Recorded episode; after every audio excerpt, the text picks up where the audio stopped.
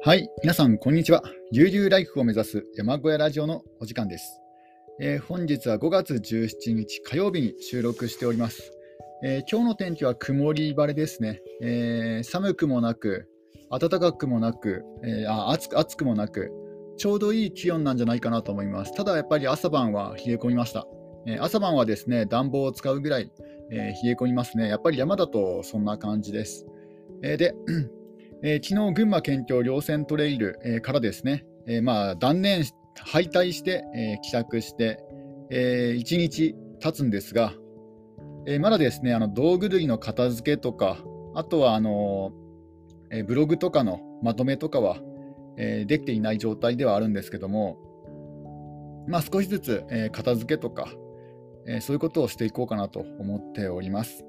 えで、え昨日のまあ、もしですね敗退しなかったら今頃はどのくらいどの辺を歩いているのだろうとか、えー、そういうそういうこともですねあの考えたりとかするんですけどもやはり何度思い出してもあの残雪では無理だったなという結論に至りますね。えー、山の山の5月というのはまだまだ冬なんだなということを思い知らされた、えー、そういったロングトレイルロン、グでもないですけどね、わずか1泊2日で、しかも2日目は結構早々と下山してますので、もう朝の段階で下山始めてますので、まあ、実際はもうほぼほぼほぼ1日の登山なんでなんですけども た、たまたま止まっただけで、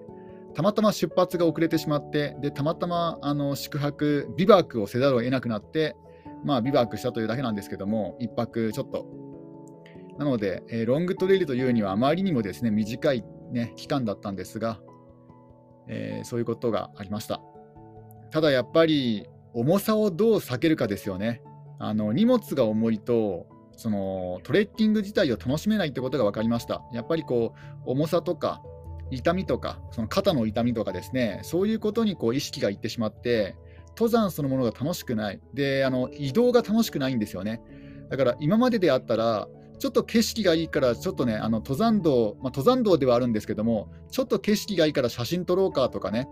あのちょっと気軽に荷物を下ろすことができないんですよ。あの荷物を下ろすのも大変だし、その肩ベルトもしてるし、腰ベルトもしてる、そういうのもね、一旦取り外して、で荷物を置いて、で荷物もですね、あのいろんなところに置けるわけじゃないんですよ。置けるところが限られてるんですよね、大容量のバックパックというのは。だから、意外と不自由だなと思いました。大容量バックパックの、えー、ね、あのロングトレイルというのは。ちょっともう少し自由なのかなと思ったんですが、荷物が増えれば増えるほど自由が減るというのは、これもね、人生もロングトレイルも似てるなと思いましたね。いかに荷物を減らすか、その良い良い意味で荷物を減らすかですね、その本当に使うものを厳選して、でたまにしか使わないものとか、あるいは代用できるものは代用品で代用品で済ますということなんですが、まあ、今回はね、大幅に、えーと、そういうことをでそういうことをですねあの気を使わなかったかなと思います。あの一つ一つ一つの荷物は結構軽いものだったので、だからあのそんなに気にしなかったんですよ。ちょっと荷物一つぐらい増えてもいいかなっていうね、そんな爪切り一つ増えるぐらいで変わんないだろうとかですね、まあ、そんなことを考えて少しずつ少しずつこう積も積もり積もりに積もっていったんですね、重量が。なので、やっぱりどっかにですね線引きのラインを超えて、もうシステムをですね、えー、軽量化のシステムを作って、えその線引きを超えたら持っていかないとで、何かで代用するとかですね、そういうことを考えた方が良かったなと、え思いました。ちょっとね、常あの今回はもう、ね、失敗が多かったので、えー、まあ、学ぶべ学ぶべき学ぶべきこともですね多かったんじゃないかなと思います。えー、では、今日もですね、えー、久しぶりの、え本の要約、ロバート・ムーアさん著トレイルズ、道と歩くことの哲学の本の要約をしていきたいと思います。いや実際自分でもですねあのロングトレイルを経験してみるとやっぱりちょっとねあのいなんだ変わってきますね見方がああのこの本もですねより深く、えー、内容にですねあの内容を読み解くことができる、まあ、そんなにねあのそこまでの、えー、深いロングトレイルを経験したわけじゃないんですがやっぱりしないよりは、えー、した方がはるかに、え理解しやすいかなと思います。えでですねえっと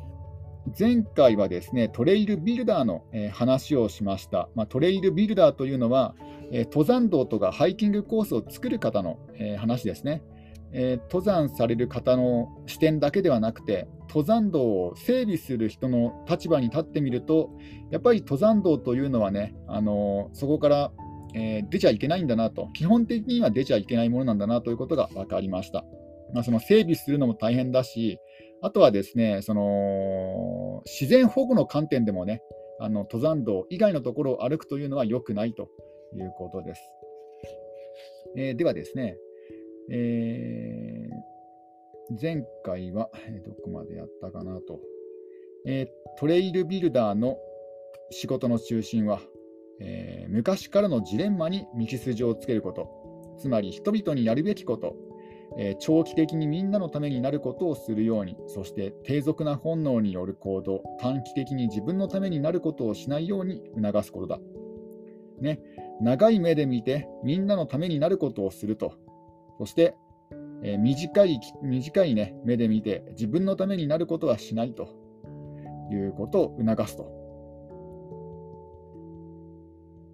えー、例えばですね、えー、滝の水の音が聞こえているのに、えー、そこまで行く登山道がなければ、ハイカーは自分で荒削りなトレイルを作るだろう。そうした即席のトレイルを消すのはかなり難しい。他のハイカーもそこを通るからだ。え、賢明なトレイルビルダーはあらかじめその滝まで通じる長持ちするルートを見つけ、ハイカーをそこに誘導する。そうすれば土地の本来の姿を守り、なおかつハイカーの要求を満たすことができる。まあ、これは前回もですね、要約したんですが、要約しましたね。トレイルビルダーは周囲の環境に対する幅広い知識を持っていなくてはならない。持続可能なトレイルを建設する第一歩は、その地域の地図を研究し、どこが最善のルートかについて大まかなアイデアを練ることだ。次にそのルートを自分の足で歩いてみる。えー、私はブラナムが、まあ、このブラナムというのは、えー、トレイルビルダーの方ですね。この私は、えー、トレイルビルダーの方がノースカロライナ州ブルーバード市の森でこの作業を行うのを見た。彼はまず既存のトレイルに沿って歩き、上りの傾斜や土壌の質を調べた。それからそれぞれの道を何度も歩き、最もしっくりくる方法をもとあ最もしっくりくる生き方を求める。えー、それからオレンジ色のビニールテープを使ってトレイルのあるエリアで目の高さの枝にオレンジ色の細い細長いテープを垂らす。まあ、これをですねはは、えっと、旗を立てるとあ、旗をつけるというそうですね。新しい旗をつけるときには、すでにある旗との並び具合を確認する。こうしながら、ブラナムは伐採する必要がある木を見極める。これはチェスに似た過程なのだそうだ。いつだって7手先まで読まなければならない。木を見ながら、この木は切る、この木も切る、この木は迂回すると考えているんだ。えー、こんな感じでですね、あの木を伐採あの、登山道を作るときに木を伐採することがあるんですが、まあ、あの全体を見て、ね、決めるということなんですね。あの登山あの木一本一本だけを見るのではなくて、全体の景観を見て、えー、でそうやって決めるというそうですね。え、これは動物界のどんなトレイル作りにも似ていない。現代のトレイルビルダーは粗い線を引いて、あとは歩き手の改善に任せるのではなく、歩き手がそこから外れる理由を与えないように、あらかじめ最も円滑なルートを見つけようとするのだ。えー、つまりですねあの昔ながらの道づくりというのは、まあ、歩き手が決めていったと、まあ、まずまず大まかな道を作ってで、ね、その次につな次に続くものがもっと効率の良い道をですねどんどんどんどん開拓していくという感じだったんですが、えー、現在はそうではないと、まあ、これはもう自然保護の観点ですね。あのもうあらかじめえちゃんとした道をばっちり作ってしまうとで、そこから登山道を出ないようにさせると、登山者は。えー、なぜならですね、植生を踏み荒らすことになったりとか、えーね、あの他のその、え、靴の底にですね植物の種がついていたとして、その植物の種を別のところにね、あの置いてきてしまうとか、えー、そういうこともあるので、もう登山道は一番最初にばっちりとね、作り込んでしまうというのが最近の、まあ、現代の登山道作りだそうです。えこの意味でハイキングトレイルは古いチェロキー族の歩道よりも現代のハイウェイとの共通点の方が多い。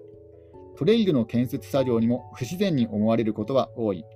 ブラスキー、あププラスキー。このプラスキーというのはですね、斧とツルハシをつなげたような原始的な道具。まあ、おそらくあのピッケルのような道具だと思うんですけども、プラスキー、ちょっと検索してみますか。プラスキー、プラスキー、プラスキー。なんだ今、なんか音がしましたね。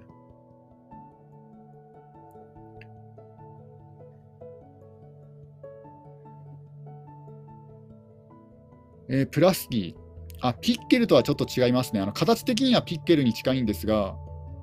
えー、斧とツルハシなので、あのピッケルというのはピックとツルハシじゃないですか。そうではなくて、あのもっと頑丈そうな、ね、あの武骨なデザインの道具ですね、プラスキー。これ自分は初めて見ました。えー、こういう道具もあるんですね。あのピッケルのあの尖っている方が斧になっている、えー、そういった道具ですね。プラスキー。日本で一度も見たことないですね、こんな道具は。日本でそもそも売ってるのかもちょっとわからないような、えー、道具ですね。プラスキー。えー、でこですね、このプラスキーで丘を盛りあ丘を切り開き、狭く平らなトレイルの基盤を作る作業がほとんどだが、私有地のトレイルビルダーとしての経験が豊富なブラナムは、1100キロもの重さのスキッドステアという機械を使い、土壌を動かして適切な勾配にする方を好む。このスキッドステアという道具もですね、自分も初めて聞きましたね。スキッドステア。えー、スキッドステア。スキッドステアローダーっていうのがありますね。スキッドステア。あー、あのーこれは見たことがあります。見たことがあるというか、写真とかで見たことがあります。あのなんだ、砂利を買いに行くときとかですね、あのロロールロー、なんだっけな、ホイールローダー、ホイールローダー、なんだっけな、なんかなんかあるんですよね。あの見たことあります？ね。除除雪、えー、雪をですね、書くときにも使われたりとか、あとはあの砂利を購入するときにね、あの見かけたようなことがあります。あのステッドステアローダー。えー、これは分かります、分かります。あのまあ、要はですね、働く車ですね。働く車、まさに働く車です。で、その、えー、スキッドステアというですね重機を使って道場を動かして適切な勾配にする方を好む。トレイルができたら落ち葉掃除用のブロワー、まあ、ブロワーというのはですねあの空気を送風というか激しい勢いで、えー、空気を送風する道具であのこれは自分も使ったことがありますね。あの長い石段のね階段掃除とかにねあの結構ね使えたりするんですよ落ち葉落ち葉集めとかにでこの落ち葉掃除用のブロワーを使って落ち葉や枯れ枝をトレイルに敷き詰めこうあえてですね落ち葉とか枯れ枝を敷き詰めてるんですねあの自分は登山道とか歩いてる時に、まあ、勝手に落ち葉がね落ちるもんだと思ってました、えー、実際に自分の住んでる山にはですねあの特に自分が何もしなくてもあの落ち葉が落ちるんですよ、あの歩くところに。えー、なので、それででふかふかなんですよね。だから、他の登山道もそうなのかなと思っていたんですが、場合によってはこういうふうにブロワーを使って、あえて落ち葉や枯れ枝をトレイルに敷き詰めることがあるんですね。で、えー、落ち葉や枯れ枝を敷き詰めたら、87年製ヤマハ BW350 で2、3度行き来し、表面を踏み固めるまあ、要は整地用にですね、あのヤマハのあの、ね、ど車かなと思うんですが、BW350、ちょっと検索してみますね、これも。ヤマハ。すごいですよね、でも日本、あの、アメリカのロングトレイルに日本のヤマハが活躍してるっていうのがすごいですよね。えー、BW350、350、えー、ヤマハ BW350、あれ、BW 出てこないですね。あれ？出てこないですね。山、あ、山、ヤマハですよね。ヤマ、ヤマホになってますね。ヤマハ、ヤマハ、ヤマハの EW350。あ、バイクですね。ババイクなんですが。え、意外ですね。うん、なんか二輪バイクで行き来するんですね。あ別にこれ、ヤマハのバイクじゃなくても、他のバイクでもこと足りそうですけども、まあ、なぜかこの,、ね、あのトレイルビルダーの方、アメリカのトレイルビルダーの方は、ヤマハ BW350 で、えー、開拓されている、開拓じゃあの踏み固めているようです、地面を。これも意外でしたよね。オフロードバイクなんですかね。うん、ちょっとここでドリンクを飲みます。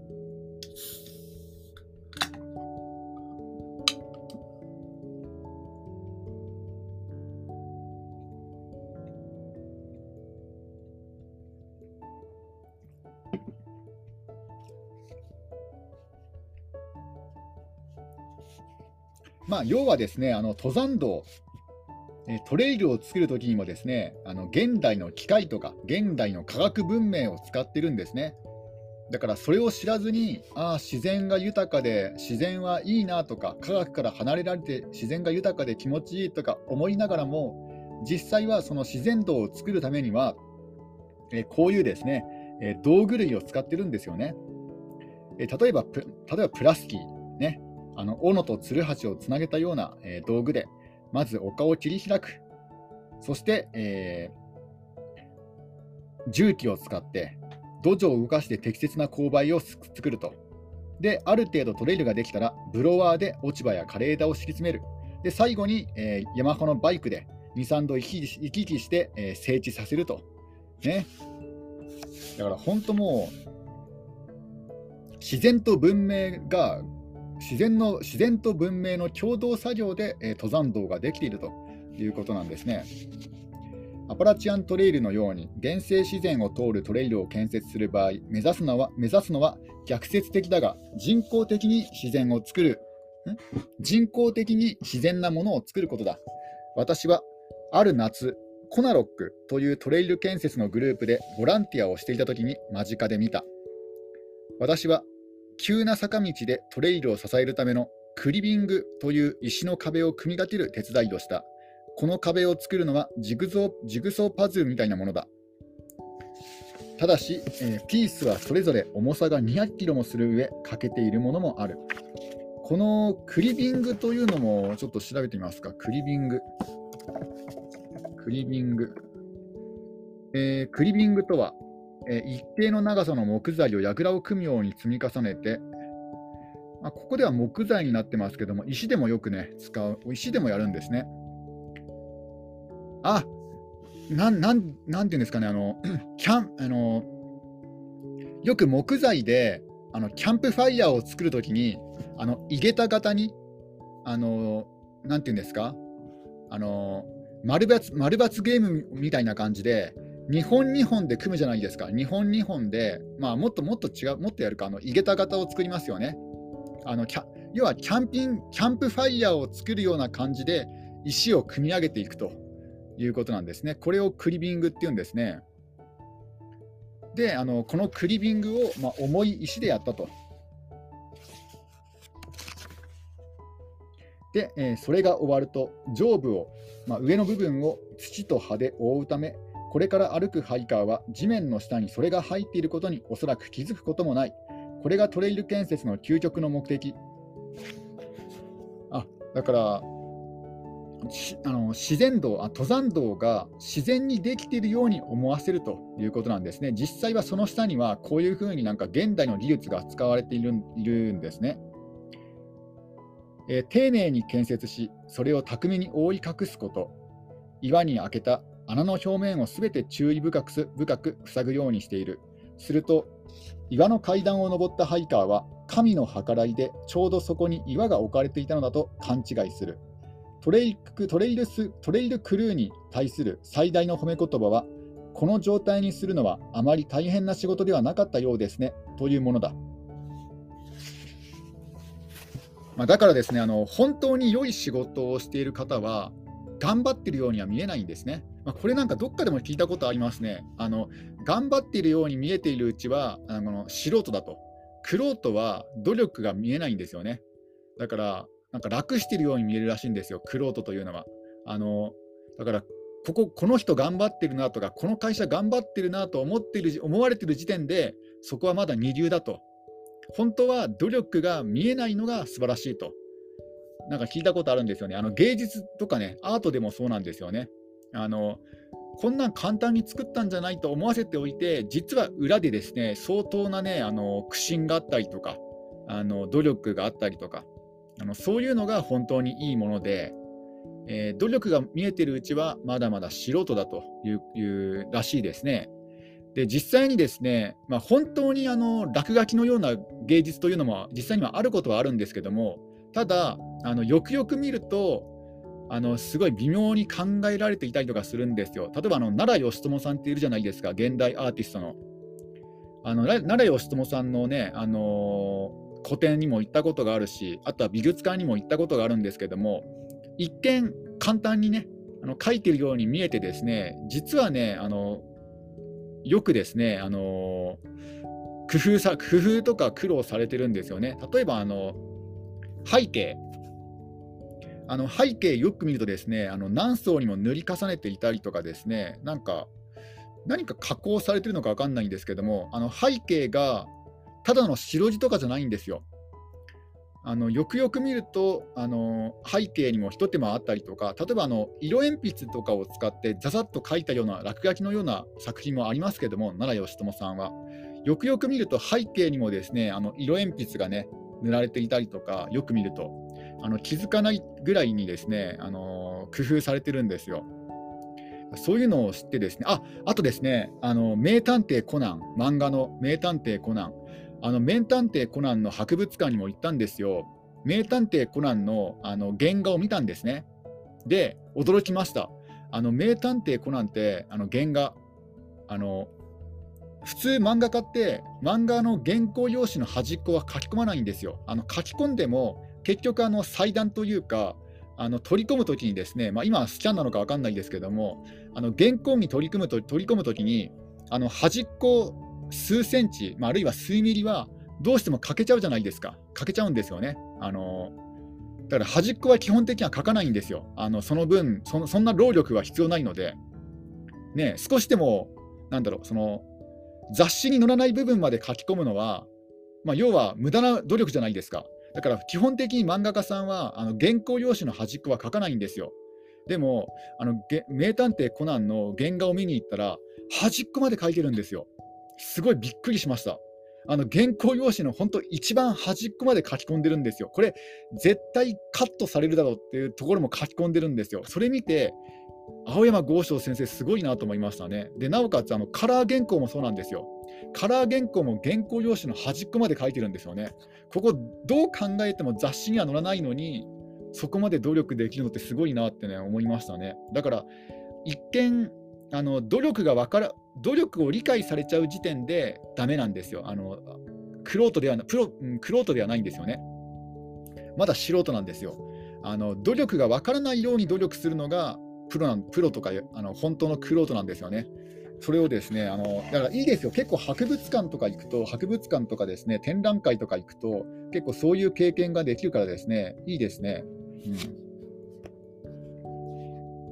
ん、えでですね、あ、ちょっとドリンクを思います。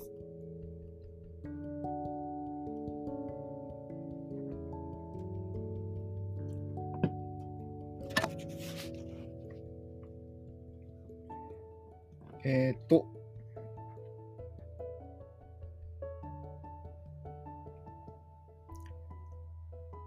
えー、あそんな感じでですねあの最大の褒め言葉はこの状態にするのはあまり大変な仕事ではなかったようですね。まあ、あまり大変な仕事ではなかったようですねというのが最大の褒め言葉だというんですね。えー、ベントン・マッケイはかつてアパラチアントレイルの原案は単なる原生自然を通過する歩道ではなく原生自然の歩道だったと語っている。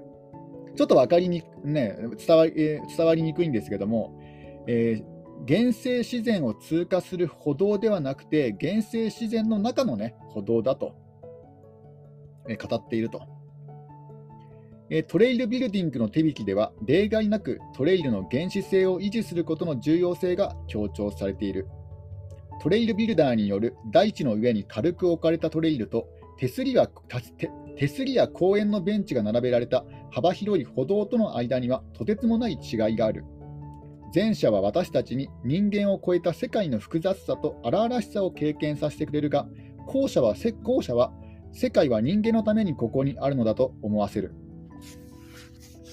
まあ、なので、あの登山道も整備させすぎちゃいけないんだということなんですね。その登山道作りには、ね、努力が必要なんですけども、努力とか苦労が必要なんですけども、えー、その線引きもですね、なかなか難しいですよね。あの自然の上に軽く置かれたくらいのトレイルがいいと。だから、あまりにもですね手すりをつけたりとか、ね、あの公園のベンチを並べるとか、幅を広くするとか、えー、そういうのは本当の登山あのし、えーと、自然歩道ではないと言ってるんですね。その線引きもですね、ちょっとなかなか、えー、文章だけだと分かりにくいですよね。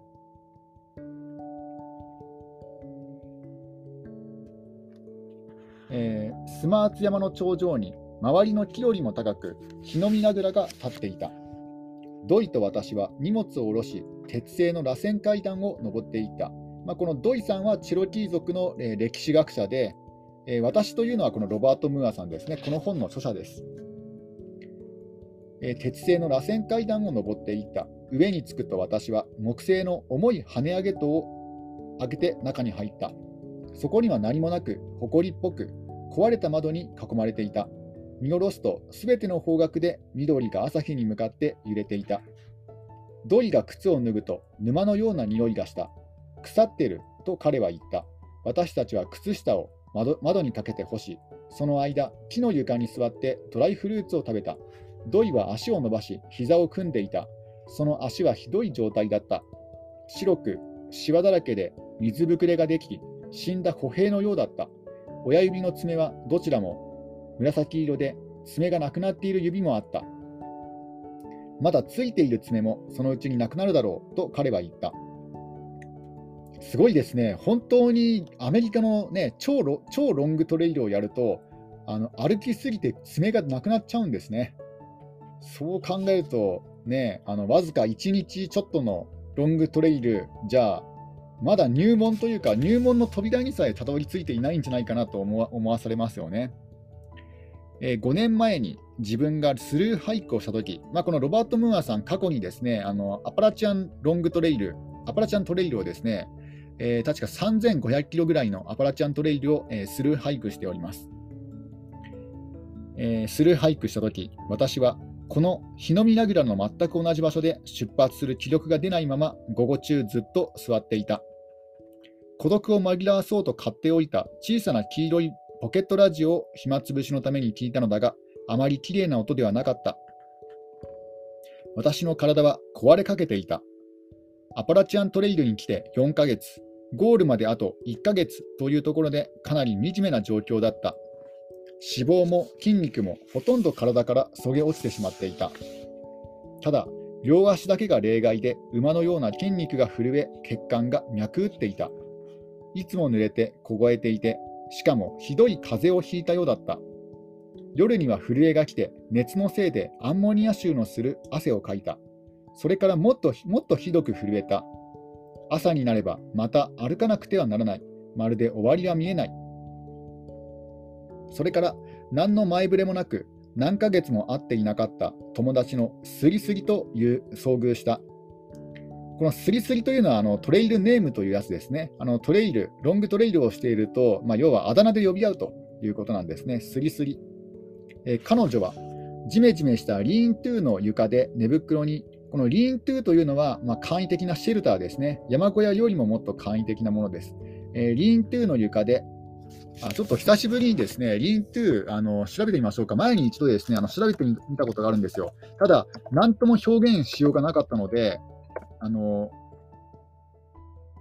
なんとも表現しようがないんですが、えー、リーントゥーっていうですね、まあ、本当、野営するためのシェルター、もうシェルターというしかないですね。うん。リーントゥー。あの、興味ある方はリーントゥー調べてみるといいですね。リーントゥー。あの、日本で調べると、なんか、あのー、なんていうんですかね、ちょっと海外の lean-to とは違うとは思うんですけども、まあ、そういうものがあるんですね。えー、で、その lean-to の床で寝袋にくるまっていた。太陽が出ないことに元気をなくし、3日間そこで動けずにいたのだった。私たちが合流したすぐ後、別のハイシーという友達とも出会った。そして私たちがホワイト山地に入った頃から何ヶ月も降り続いた雨が止んだ。それから数週間は晴れ、のどかな日々だった。好天と仲間に元気づけられ、私たち3人は8月のある暖かい午前にカターディン山の頂に到達した。まあ、やっぱりですね、あのロングトレイル、まあ、孤独が好きな、ね、方でも、やっぱり長いロングトレイルだと、ちょっと精神的に参ってしまって、友達との友情がですね、すごい励みになるということなんですね。え、今日はですね、この辺で、えー、終わりにしたいと思います。いや、やっぱり本を読むとですね、あの感化されるのか、ね、ロングトレイルしたくなりますよね。なんか行って、またね、行きたくなりました。